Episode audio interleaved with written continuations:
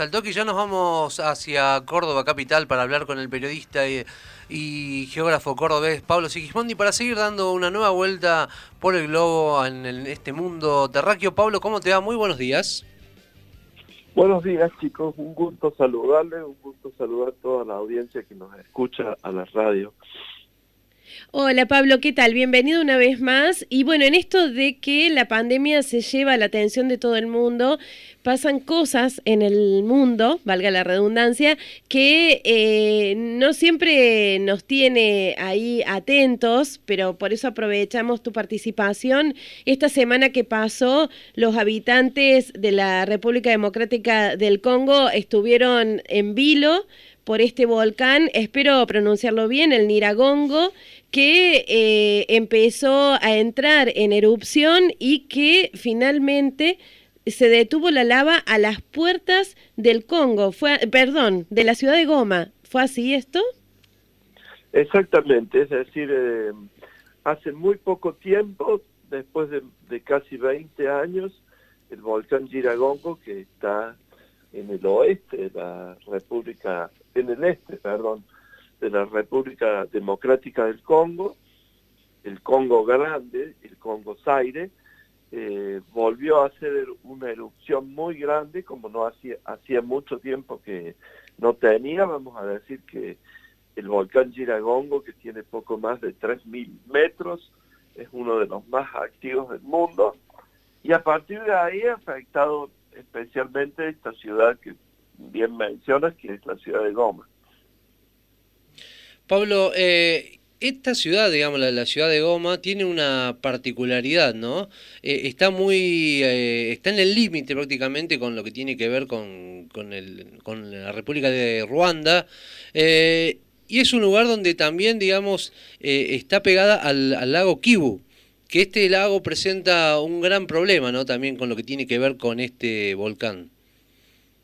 Efectivamente, la ciudad de Goma eh, es una de las más grandes del Congo, es una ciudad que ya tiene una serie de problemas ligados a los conflictos interétnicos entre Tutsis y Hutus. Vamos a recordar que esta región, por el lago Kivu incluido que estás mencionando, se conoce geográficamente como la región de los grandes lagos y en esa zona de los grandes lagos, en la década de los 90 y antes también, y posteriormente también, se viven conflictos interétnicos entre dos grupos, los Tutsis y los Hutus, que alguna vez nos vamos a tocar, han devastado la República de Ruanda en los 90, precisamente en 1994.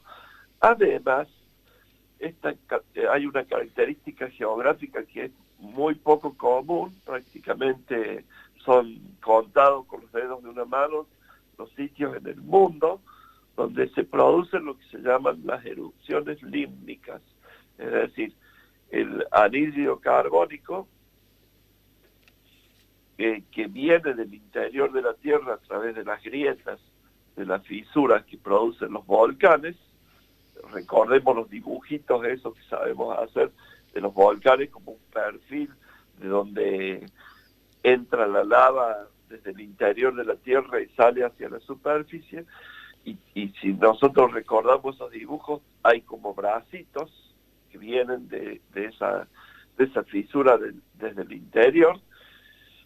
Eh, también es, eh, es muy probable que los gases de los volcanes entren directamente hacia el interior del lago, lo, lo llenen y luego salgan, sean expulsados desde el lago hacia la superficie y esos gases son venenosos y prácticamente aniquilan toda forma de vida.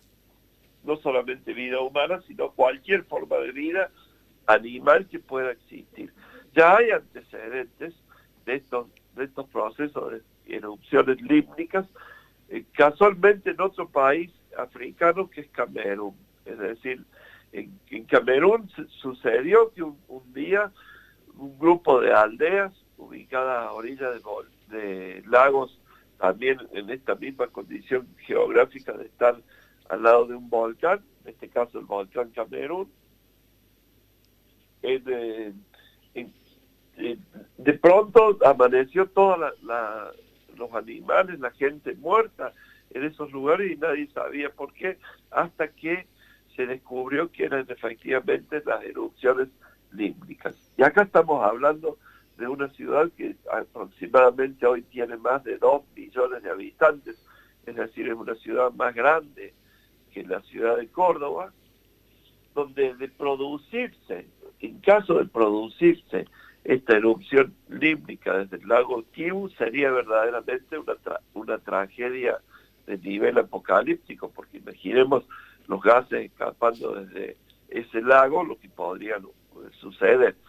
Hay en, Ruanda, en medio del lago Kivu, hay perforaciones, como si fuese, lo comparo brevemente, como si fuesen eh, perforaciones petrolíferas, que justamente extraen del fondo del lago eh, este gas para evitar justamente que suceda este fenómeno que estoy mencionando. Y además ese, gas es utilizado industrialmente, concretamente en una fábrica de cerveza que está del otro lado de Goma. Lo que sucede en Goma es que la guerra y los conflictos han transformado la ciudad prácticamente en un gigantesco campo de refugiados y no se ha podido desarrollar esto mismo de, del lado eh, congoleño, ¿no?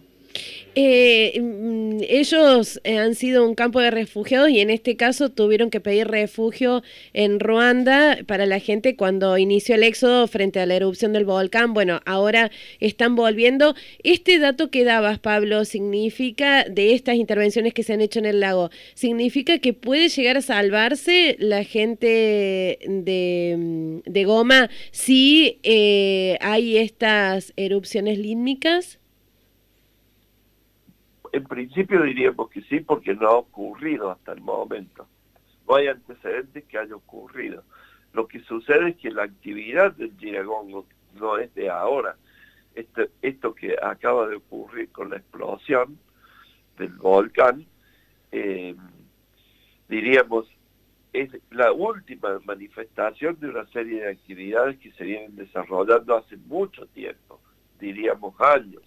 Entonces no sabemos a ciencia cierta qué cantidad de gases pueden estar alojados en el interior y qué cantidad de gases pueden terminar haciendo este proceso de erupción límbica. Nosotros confiamos que no va a suceder porque, como digo, hasta el momento no, no han sucedido anteriormente, pero tampoco tenemos la certeza que eso efectivamente pueda ser así, ¿no?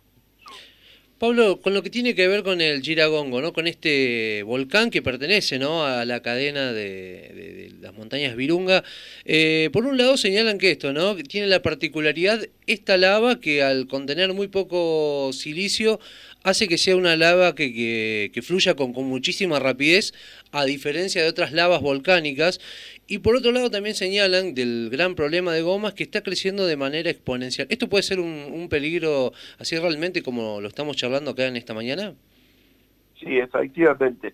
Hay que recordar que, bueno, ustedes saben, yo ascendí hasta, el, hasta la cima del volcán porque justamente eh, una de las características que tiene el Giragongo, que lo hace único en el mundo, eh, quiero aclarar esto porque es, magnífico desde el punto de vista geográfico, es el mayor lago de lava que existe en el mundo. O sea, uno sube a la cima del volcán, a diferencia de otros volcanes que se pueden ver en el planeta, por ejemplo, en Costa Rica, que tiene muchos volcanes, en Nicaragua, en Japón, en el cinturón de fuego del Pacífico, aquí mismo en los Andes de la cordillera, especialmente del lado de Chile, el Osorno, por ejemplo, a diferencia de esos otros volcanes, en el caso del Giragongo, el cráter, cuando uno está en, en, el, en la cima, en el borde del cráter, y ve hacia el interior del volcán, ve un lago de lava que tiene aproximadamente unos 200 metros de diámetro, donde el, uno puede ver que esto es lo maravilloso que tiene la subida Giragongo, como la lava está eh, moviéndose, está hirviendo, por supuesto, a una temperatura de miles de grados, está transformando la roca en líquido, es, prácticamente una sopa.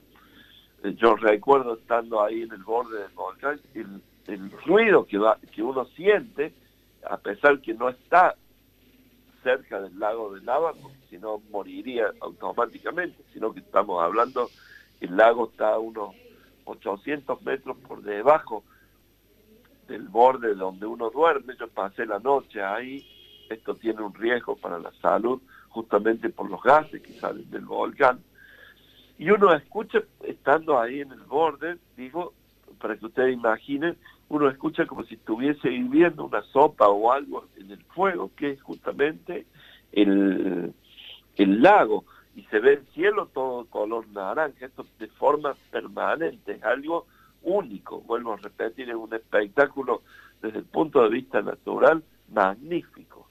Y entonces, ¿qué sucede? El, el volcán tiene una actividad, como dijimos, es uno de los más activos del mundo, está justamente vamos a decir también, esto es todo, como bien nombraste recién, esto es la serie de volcanes de Virunga, que forman lo que en geología se llama la grieta del Rift, o el, rift, el valle del Rift. Justamente este valle, que se extiende desde el Mar Rojo, desde, desde Palestina, por todo el Mar Rojo, entra al África por, por Etiopía, por el Triángulo de Afar, atraviesa toda la zona de los grandes lagos que habíamos mencionado y sale frente al canal de Mozambique, está haciendo un fenómeno muy particular que es el hecho, dentro de un par de millones de años, toda esa porción este del África se va a transformar en una isla gigante, se va a desgajar del resto del continente y va a comenzar a navegar por el Océano Índico. Esto es el fenómeno geológico a largo plazo. Ahora, ¿qué vemos? Vemos el volcán en erupción al lado de una ciudad muy grande, una ciudad que cuenta con refugiados justamente por los conflictos. Vamos a decir también que es una zona minera de las más ricas del mundo. Aquí se produce la mayoría del coltan, un mineral que es muy requerido y que cada vez va a requerir a partir que la tecnología lo puede utilizar, por ejemplo, en lo que estamos ahora mismo nosotros tenemos en la mano, que es un teléfono celular.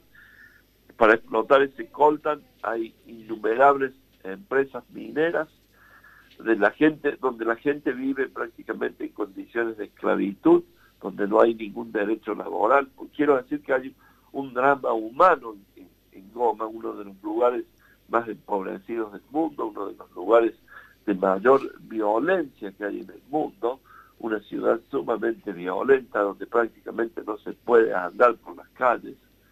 Y bueno, todo esto en el marco, es decir, acá hay una superposición de, conflictos étnicos, como decíamos, en toda la región, a los cuales se suma la inestabilidad geológica producida justamente por esta serie de volcanes, y de los cuales el Giragongo no es el único, hay otro volcán muy importante también en erupción. Justamente la leyenda local dice que cuando el Giragongo entra en erupción es porque se está peleando con el otro volcán. Y cuando arroja la lava, justamente es, dice la leyenda local, arroja un viento venenoso en Giragongo y es porque está peleándose con el, con el volcán vecino, porque en toda la cadena de Virunga hay volcanes en actividad, ¿no?